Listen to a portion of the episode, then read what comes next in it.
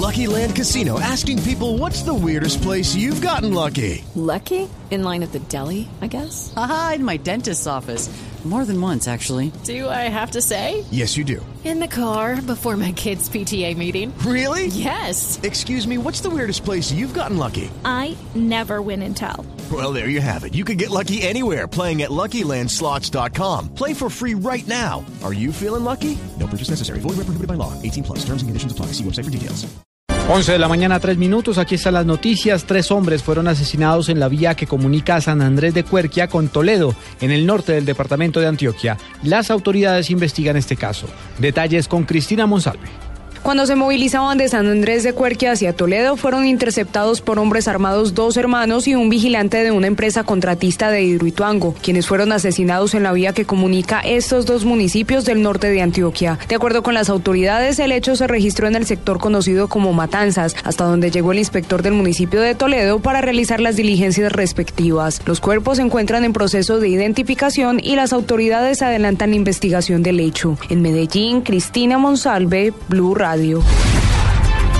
En el último mes, las Fuerzas Armadas lograron evitar el accionar delictivo de más de mil integrantes de organizaciones al margen de la ley en el país. Más de 30 guerrilleros de las FARC y el ELN se desmovilizaron. Laura Quiseno. En el pasado mes de noviembre, las unidades militares realizaron operaciones para garantizar la seguridad y proteger a la población civil en todo el territorio nacional. 1.037 integrantes de grupos ilegales fueron capturados. 39 integrantes de las FARC y el ELN se presentaron voluntariamente ante las tropas y otros 11 miembros de organizaciones al margen de la ley fueron muertos en desarrollo de operaciones militares un total de 179 armas de corto alcance, dentro de las que se encuentran pistolas, revólveres y escopetas. 58 fusiles y 18 ametralladoras fueron decomisadas y puestas a disposición de las autoridades competentes. Además, en materia de desactivación de minas antipersona, 1.250 artefactos explosivos fueron retirados de los senderos que conectan a los municipios entre sí. Las operaciones adelantadas por las fuerzas militares también estuvieron dirigidas contra las organizaciones dedicadas al narcotráfico, lo que permitió destruir más de 73 toneladas de alucinógenos, de las cuales 62.400 kilos eran hoja de coca. Laura Quiseno, Blue Radio. Elecciones legislativas en Venezuela. Información permanente en Blue Radio. En el oriente de Venezuela y el interior del vecino país aún faltan por instalar mesas de votación para las elecciones de Asamblea Nacional en el día de mañana. Cubrimiento especial de Blue Radio en Caracas, Santiago Martínez.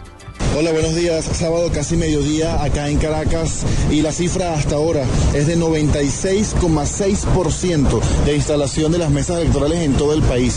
Casi el 100% de las mesas, aún faltaría un pequeño porcentaje. La mayoría al interior del país, específicamente el estado del Tamacuro, al oriente de Venezuela, es el estado que mantiene la cifra más baja de instalación de mesas electorales. Se espera que en horas del mediodía o quizás hasta las 2 de la tarde haya una rueda de prensa aquí en el Poder Electoral donde nos encontramos, donde seguramente actualizarán esta cifra ya más cercana al 100%. Recordemos que mañana a las 6 en punto de la mañana es la apertura total de todas las mesas electorales. Son 14.550 centros de votación repartidos en todo el país, de 6 de la mañana a 6 de la tarde o hasta que haya personas en las colas. También acá en el Poder Electoral donde nos encontramos habrá una reunión entre la misión de la UNASUR y el Colegio Nacional de Periodistas. Una reunión técnica de carácter técnico y también para evaluar lo que ha sido la cobertura y el acceso de los medios de comunicación a la información aquí en el CNE. Es la información que manejamos a esta hora. Reiteramos, 96,6% de las mesas ya instaladas para la apertura mañana domingo a las 6 de la mañana.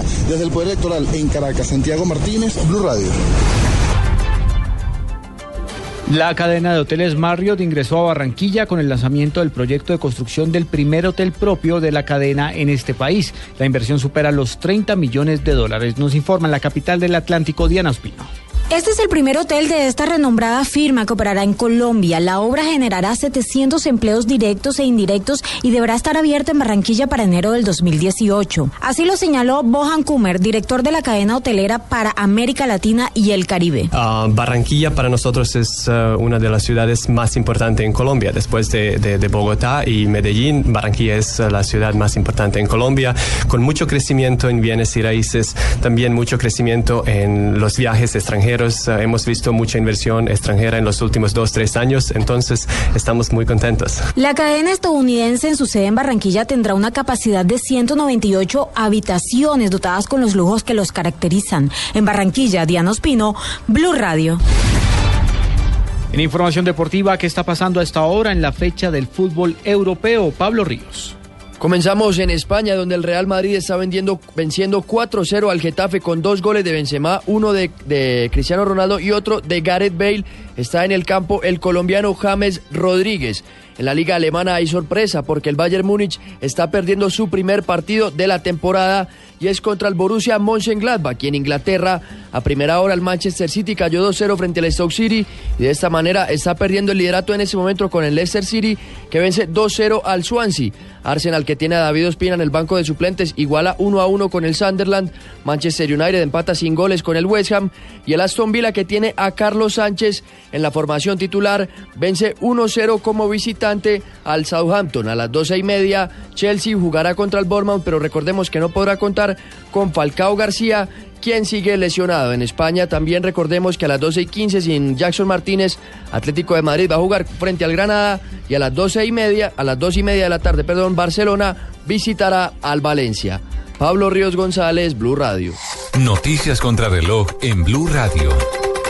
11 de la mañana, 9 minutos. Noticia en desarrollo. Hasta ahora, Estados Unidos emitió una alerta de seguridad sobre las instalaciones de su consulado en Estambul, en Turquía, ante una inminente amenaza y aconsejó a todos los ciudadanos estadounidenses que estén en la ciudad turca que no se acerquen a la delegación diplomática.